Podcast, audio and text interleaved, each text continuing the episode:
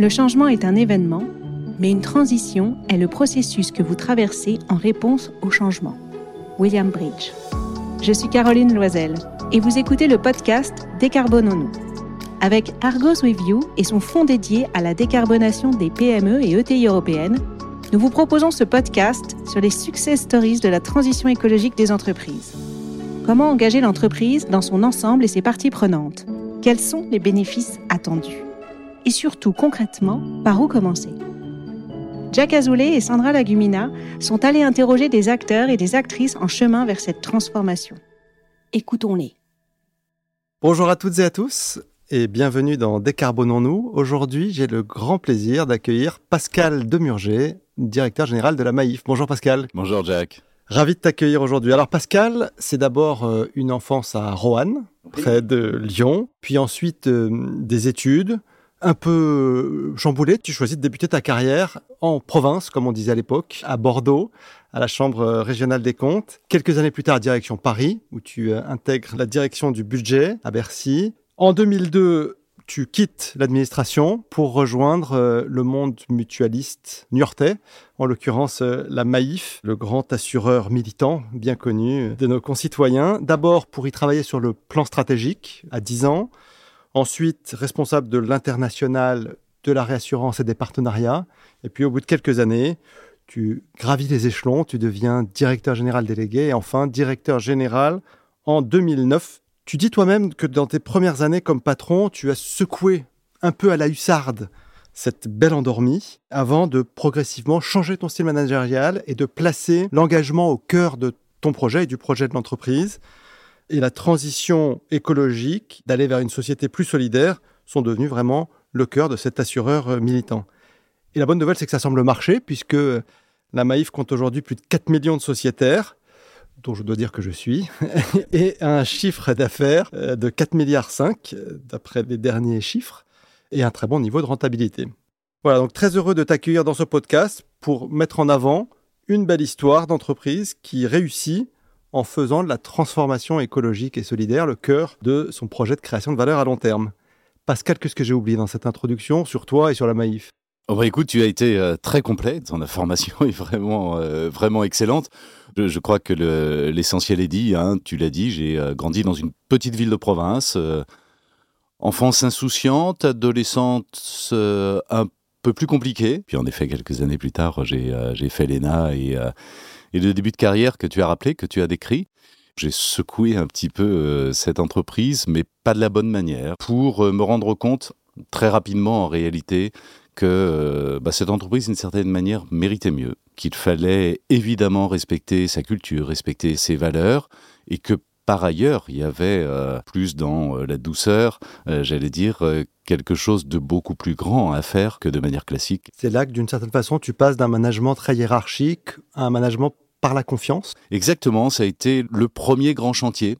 Et, et je regrette pas du tout d'avoir commencé par ça parce que je pense que c'est la mère de toutes les batailles, en réalité, le management et la culture d'entreprise. Un management, d'abord, qui essaye de donner plus de sens aux collaborateurs de l'entreprise, hein. à la fois d'ailleurs euh, de sens à l'action de l'entreprise dans son ensemble, mais aussi le sens de la contribution individuelle de chacun. Le deuxième ingrédient de ce management par la confiance, bah, c'est précisément la confiance. C'est-à-dire, euh, chaque acteur est euh, très généralement le mieux placé pour décider de ce qu'il doit faire, plutôt que pour appliquer des normes, des procédures qui ont été euh, dictées par le haut, et que l'intelligence situationnelle de chacun bah, permet au contraire de régler des problèmes, et pas seulement d'appliquer des procédures. Et puis le troisième ingrédient, j'y reviens rapidement, bah, il est plus culturel, il est plus comportemental, avec vraiment l'idée de se dire, essayons le plus possible de fonder les relations dans l'entreprise, qu'elles soient verticales ou qu'elles soient horizontales, sur euh, l'idée d'attention au fond, portée à l'autre, de bienveillance, même si ce terme est parfois un petit peu galvaudé, plutôt que sur euh, la compétition, la concurrence entre les individus, et ça change radicalement tout.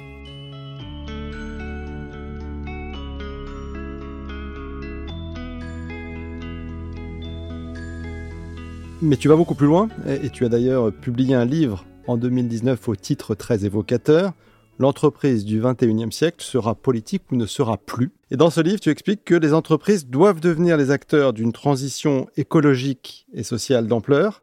Qu'est-ce que tu veux dire par là et comment est-ce que la Maïf change le monde sur ces aspects environnementaux et sociaux? Alors, elle, elle, essaye de le changer à son échelle, et avec toute la modestie qui s'impose, au fond, dans ce livre, je dis deux choses. D'abord, l'entreprise n'est pas isolée elle vit dans une société, elle évolue dans une société et elle a évidemment des impacts sur cette société, sur euh, son environnement. Des impacts positifs, hein, euh, ça s'appelle l'emploi, ça s'appelle la création de richesses, la distribution de, de pouvoir d'achat, ça s'est appelé pendant longtemps le progrès technique, l'évolution des modes de vie, et puis elle a évidemment des impacts négatifs. Ça s'appelle la pollution, ça s'appelle les atteintes à l'environnement, euh, ça s'appelle aussi des inégalités, parfois des délocalisations ou que sais-je. Et donc, l'entreprise n'étant pas isolée, elle est par nature politique. Parce que la réglementation elle-même euh, évolue, hein, et notamment euh, l'obligation de transparence sur les impacts euh, extra-financiers, comme l'on dit. Un dirigeant d'entreprise aujourd'hui qui ferait fi de ces contraintes, je pense, prendrait un risque extrêmement fort pour l'avenir de son entreprise. Quand on parle de l'attractivité d'une entreprise pour ses salariés, pour ses clients, de plus en plus, ces sujets-là sont intégrés. C'est ce que tu ressens aussi? C'est ce que je ressens aussi, que ça devient vrai en tout cas, quelle que soit la taille de l'entreprise, hein, particulièrement dans un marché du travail relativement tendu, hein, où il y a quand même une pénurie de manœuvre, en tout cas une difficulté à recruter pour beaucoup d'entreprises qui est très forte. Et puis la deuxième chose que j'essaye de dire dans ce livre, c'est que bah, au fond, ça n'est pas une mauvaise nouvelle pour l'entreprise, le fait qu'elle ait une responsabilité politique, parce qu'on peut faire de cet engagement une source de performance. On en a parlé, le management par la confiance, crée en réalité de la performance, crée plus d'engagement. Nous, quand on l'a mis en place en 18 mois, on avait 25% de baisse de l'absentéisme, par exemple. Hein. Euh, on peut objectiver ces, euh, ces choses-là. Mais c'est vrai sur euh, les autres volets. L'attention portée au client, surtout l'attention que l'on peut porter à son environnement que ce soit au sujet écologique ou au sujet sociaux, d'inclusion, etc., bah, évidemment nourrit considérablement à la fois la marque commerciale et la marque employeur de, l'entreprise, et rétroagit d'ailleurs sur le corps social en interne, parce que ça devient bah, une extraordinaire euh, source de fierté. Est-ce que tu peux nous en dire un peu plus? Depuis 2020, la Maïf est devenue une société à mission. Elle met ces sujets environnementaux au cœur de son projet d'entreprise. Est-ce que tu peux nous parler concrètement de ce que ça veut dire pour la Maïf que d'être un acteur engagé sur les sujets environnementaux?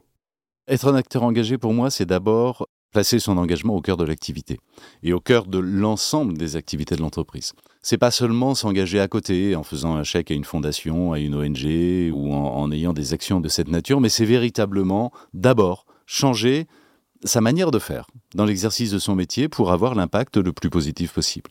Et ça va de sujets euh, que l'on aurait parfois tendance à négliger parce que très euh, pratiques, voire triviaux la question, par exemple, euh, du chauffage de l'entreprise. Bah voilà, nous on a mis en place. Euh, le chauffage au siège à Niort, hein, c'est ça? Alors, notamment le chauffage au siège, parce que c'est là qu'il y a les locaux les plus grands, bien sûr. On a mis en place un système de géothermie qui fait que l'on est complètement autonome en termes à la fois de chauffage et de rafraîchissement des locaux euh, pendant l'été. On installe partout où on peut sur le toit de nos immeubles des panneaux solaires ce qui fait que l'on est quasiment autonome en termes de consommation d'électricité. L'électricité marginale que l'on achète, c'est euh, de l'électricité euh, verte.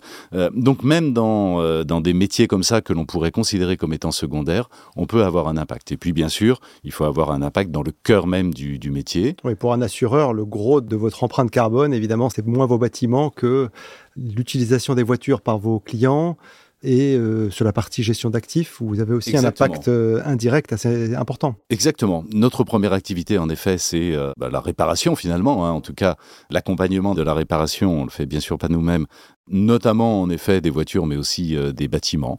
On a mis en place depuis déjà pas mal d'années, de manière systématique, l'utilisation quand elle est possible et avec l'accord du sociétaire de pièces d'occasion, de pièces de réemploi plutôt que euh, de pièces neuves, parce que bah voilà, une pièce de carrosserie, une aile, un pare-choc qui, qui, sont en bon état peuvent être euh, réutilisés plutôt que d'installer une pièce neuve. Ça veut dire d'ailleurs qu'on a fait un travail assez colossal hein, avec euh, ce qu'on appelle les épavistes, hein, ce métier qui consiste à gérer les épaves automobiles et d'ailleurs généralement à les revendre sur des marchés moins exigeants en termes de réglementation et de sécurité. Et on les a accompagnés pour que leur métier devienne aussi tout simplement la réutilisation, l'extraction et la réutilisation de pièces qui n'ont pas été euh, touchées.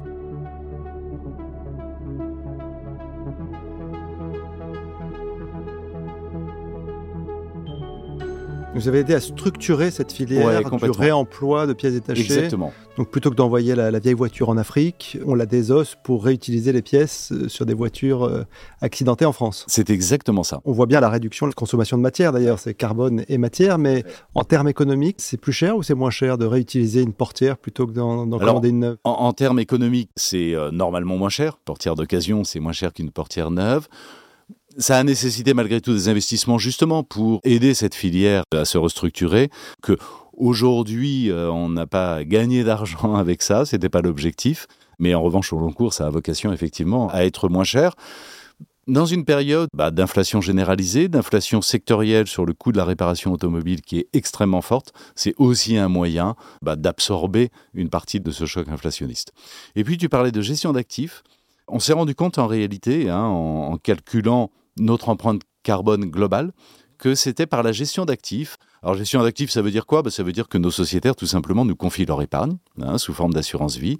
Et donc, nous avons, euh, en l'occurrence, un peu plus de 20 milliards d'euros sous gestion que l'on place sur les marchés pour pouvoir rémunérer nos épargnants. Et selon la manière dont on place cet argent, selon euh, le choix des entreprises euh, au sein desquelles on va investir euh, en particulier, ben, on a évidemment une empreinte carbone qui est plus ou moins forte.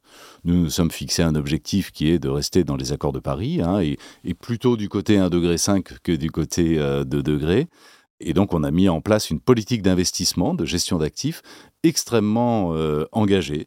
Engagé, ça veut dire quoi? C'est engagé par des exclusions? Il y a des, Ouais. des entreprises dans lesquelles on refuse d'investir? Ça, veut dire deux choses. aussi euh, mesurer une température de portefeuille? Ça veut dire trois choses en réalité. Ça veut dire à la fois exclure des secteurs, ça veut dire euh, privilégier des, natures d'investissement, hein, donc de manière positive, aller euh, bah, investir massivement, par exemple, dans les énergies renouvelables. Et ça veut dire, euh, en effet, essayer d'objectiver et de piloter tout ça en mesurant la, ce qu'on appelle la température du portefeuille, c'est-à-dire euh, la contribution de la euh, au ralentissement du réchauffement climatique. Les exclusions, elles sont très fortes. Nous sommes le seul grand investisseur institutionnel à être euh, totalement sorti des énergies fossiles. Et quand je dis sorti, ça ne veut pas dire seulement que nous n'investissons plus dans les énergies fossiles, ça veut dire que nous avons revendu la totalité C'est de... pas que le euh, flux, c'est aussi le stock. c'est aussi le stock. C'est aussi le stock. Et donc aujourd'hui, nous n'avons plus du tout euh, d'énergie fossile dans, Il n'y a dans plus notre une action totale dans les 20 milliards d'euros d'actifs de la Absolument pas une action totale dans, dans les 20 milliards d'euros d'actifs. Je le disais, à l'inverse, un investissement très, très fort euh, vers euh, notamment les énergies euh, renouvelables.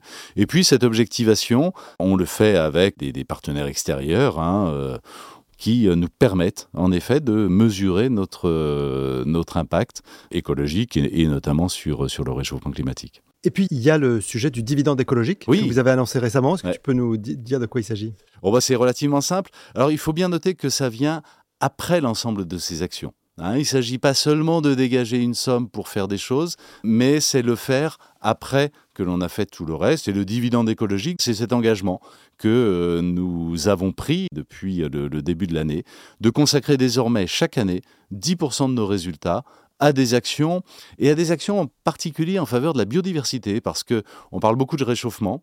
Beaucoup d'entreprises commencent à faire des choses, commencent, hein, on va rester euh, modeste, mais malgré tout, à faire des choses sur euh, la question du réchauffement. La biodiversité est un petit peu le parent pauvre, en fait, hein, de, de l'action des entreprises. Et alors, moi-même, hein, je confesse que euh, bah, je n'ai eu euh, une conscience un petit peu plus euh, aiguë des sujets de biodiversité que plus récemment. hein. et donc, on a décidé de consacrer ces 10%. Or, 10% chez nous, ça fait à peu près une dizaine de millions d'euros par an hein, que, l'on va consacrer à des actions très concrètes sur euh, le territoire national. Ça peut être du reboisement, de la revégétalisation, euh, ça peut être pour euh, redessiner le cours d'une rivière, pour éviter les, les inondations et éviter que l'eau parte trop directement à la mer, mais au contraire puisse mieux, mieux irriguer. Ça peut être s'occuper de marais, éviter leur, leur assèchement.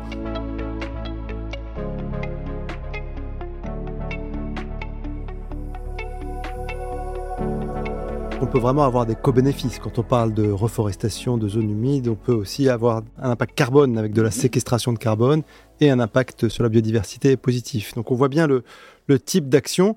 Je voulais te poser la question de quels bénéfices à la fois tes salariés et tes clients tirent de tout ça et quelles réactions ils ont eues à ces différentes actions écologiques et de décarbonation? Oh bah, Les réactions sont euh, très très très largement euh, extrêmement positives. Côté salariés, elles sont unanimement positives. Hein. Euh, je crois vraiment que des salariés qui travaillent dans une entreprise dont ils ont le sentiment, et ça correspond à une réalité, en effet qu'elle œuvre pour le bien commun d'une certaine manière. Quand il voit dans la presse des articles saluant l'action de, la Maïf, évidemment, ça crée un sentiment d'appartenance d'abord très fort et, euh, et, de fierté très partagée.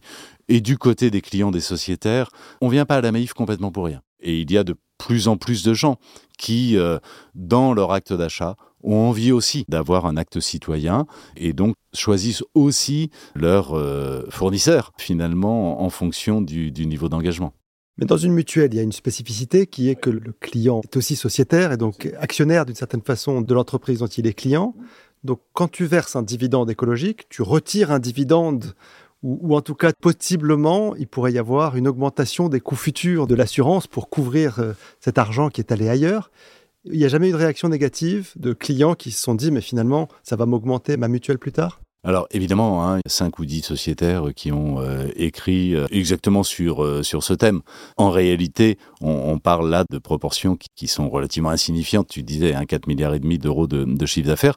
Surtout derrière ces engagements, bah, il y a une gestion plus sobre au fond de l'entreprise. Hein, et, cette sobriété, elle bénéficie aussi aux clients, aux sociétaires en termes de, tarifs. On parlait tout à l'heure, par exemple, des pièces de réemploi. En effet, c'est moins cher. Oui, ça permet bah, de diminuer un peu le choc inflationniste. Donc, euh, in fine, en réalité, ça crée de la performance y compris économique et donc y compris aux bénéfices des sociétaires. Alors tu dirais que globalement ton action environnementale et cet engagement sur la décarbonation, la réduction de l'empreinte carbone de ton entreprise, c'est un avantage compétitif pour toi par rapport à tes concurrents assureurs? Ah, c'est, clairement un énorme avantage compétitif. La Maïf est aujourd'hui identifiée comme euh, d'évidence hein, l'assureur le plus engagé, peut-être d'ailleurs une des entreprises en France les plus euh, avancées sur, euh, sur ces terrains écologiques et sociaux. Évidemment, ça nourrit considérablement la marque et comme je te le disais, ça attire de plus en plus de gens dans les nouvelles générations bien sûr, mais pas seulement, euh, qui ont envie, à travers leur acte de consommation, d'agir eux-mêmes et, euh, et d'œuvrer à ce bien commun.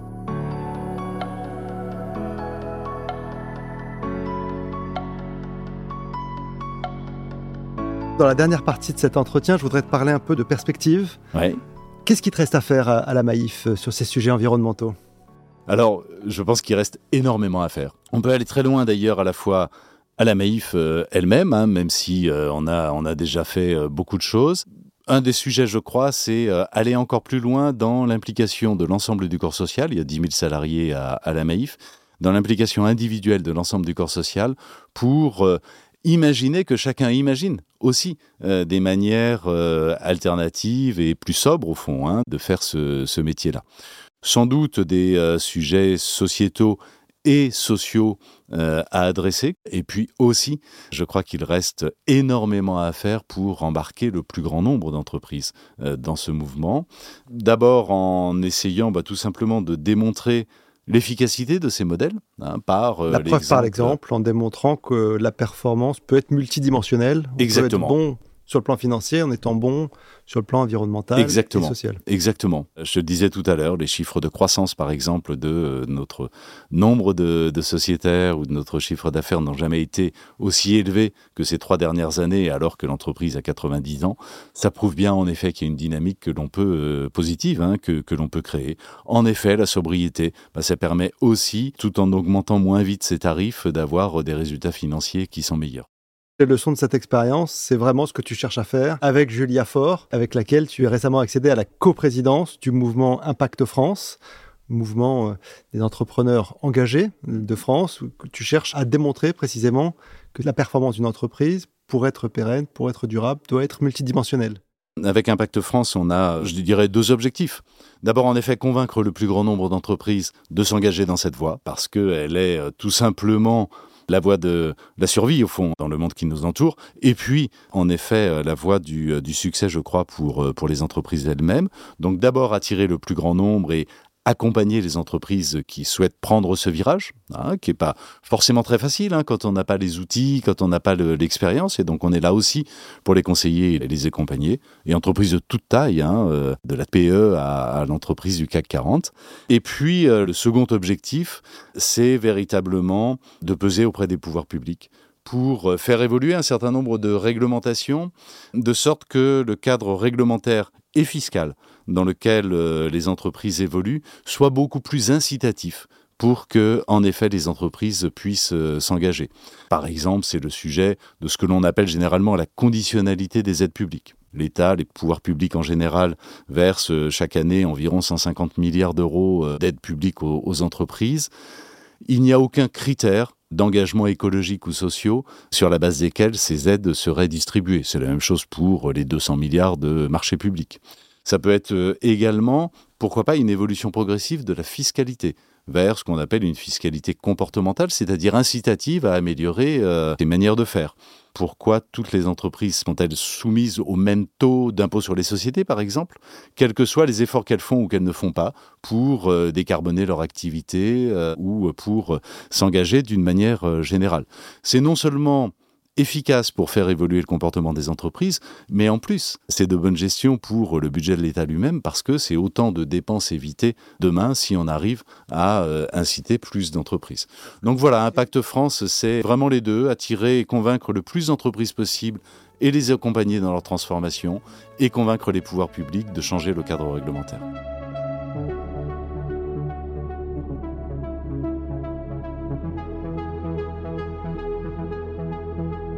Que tu décris, c'est à la fois rehausser la barre minimale pour toutes les entreprises, en termes notamment euh, d'impact environnemental, et puis c'est de récompenser la vertu des entreprises les plus engagées sur ces sujets environnementaux et sociaux. C'est exactement ça.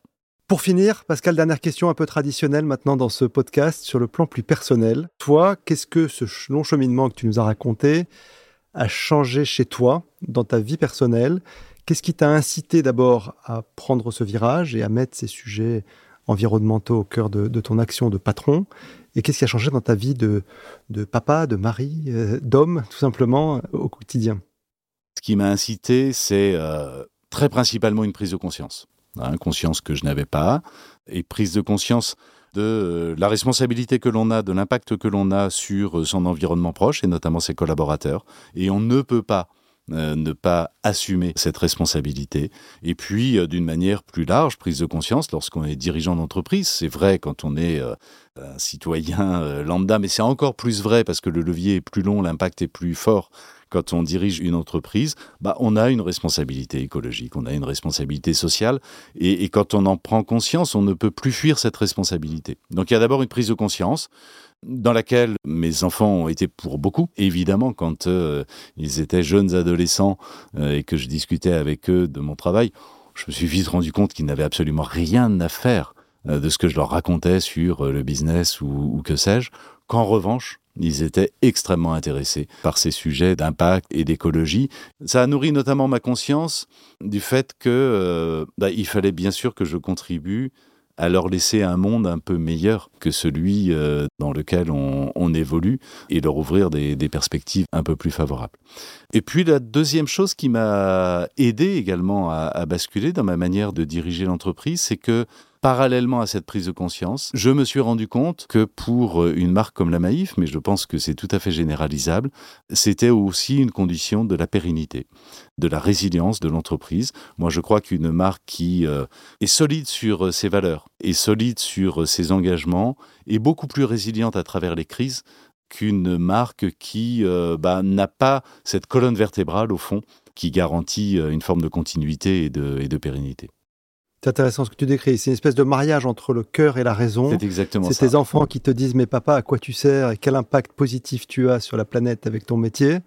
Et en même temps, la raison qui montre que plus tu cherches à avoir un impact positif, plus finalement ton entreprise est performante et donc c'est un cercle vertueux. Et, c'est bien la réconciliation des deux responsabilités qu'on a quand on dirige une entreprise. Une responsabilité externe à l'entreprise, responsabilité sociétale, et en même temps évidemment la responsabilité de la pérennité de son entreprise et de sa croissance et de l'emploi que l'on doit préserver.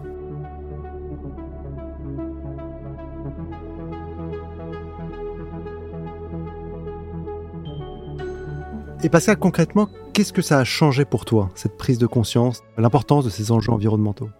Ça apaise les tensions. On est toujours un peu en tension entre euh, la représentation qu'on se fait hein, de son rôle de patron et puis euh, l'impact que l'on voudrait avoir comme euh, citoyen ou, ou pour, ses, collaborateurs. Je me souviens un jour, dans les couloirs de la Maïf, je croise une dame que je ne connaissais pas qui m'interpelle et qui me dit écoutez monsieur Demurger on, on, ne se connaît pas pardon de vous aborder. Je travaille à la compta euh, depuis euh, des décennies. Et là je devrais être à la retraite depuis euh, déjà près d'un an. Et en fait j'ai souhaité continuer je pensais partir et puis et puis finalement pas parce que ce qui est en train de se passer dans l'entreprise est tellement fort et tellement puissant que j'ai envie d'y participer et, d'y contribuer. C'est une anecdote qui, moi, m'a beaucoup parlé, beaucoup ému en fait, hein, parce que, euh, bah voilà, on se dit que si on arrive à créer un cadre euh, dans lequel les gens euh, parviennent à s'épanouir de manière aussi forte, tellement forte qu'il reste au-delà de, de l'âge légal de, de, la retraite, c'est qu'on n'a pas complètement, complètement perdu son temps. C'était un bon retour d'expérience. Hein, ouais, c'est, en tout cas, c'était très touchant. Et c'est valorisant et ça engage à continuer dans cette direction. Complètement. C'est un très beau mot de la fin. Merci beaucoup Pascal d'avoir été avec nous dans Décarbonons-nous. Merci à toi Jack.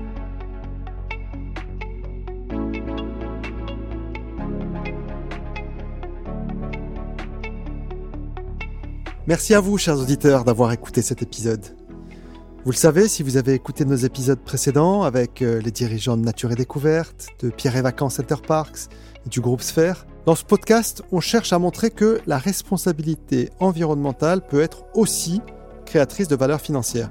Et de ce point de vue, eh ben, je trouve très encourageant de voir comment une mutuelle bien connue des enseignants et de leurs familles, mais à l'image, disons-le, un peu vieillotte, a su atteindre des résultats financiers records précisément en préservant son ADN solidaire et en l'enrichissant d'un engagement environnemental marqué.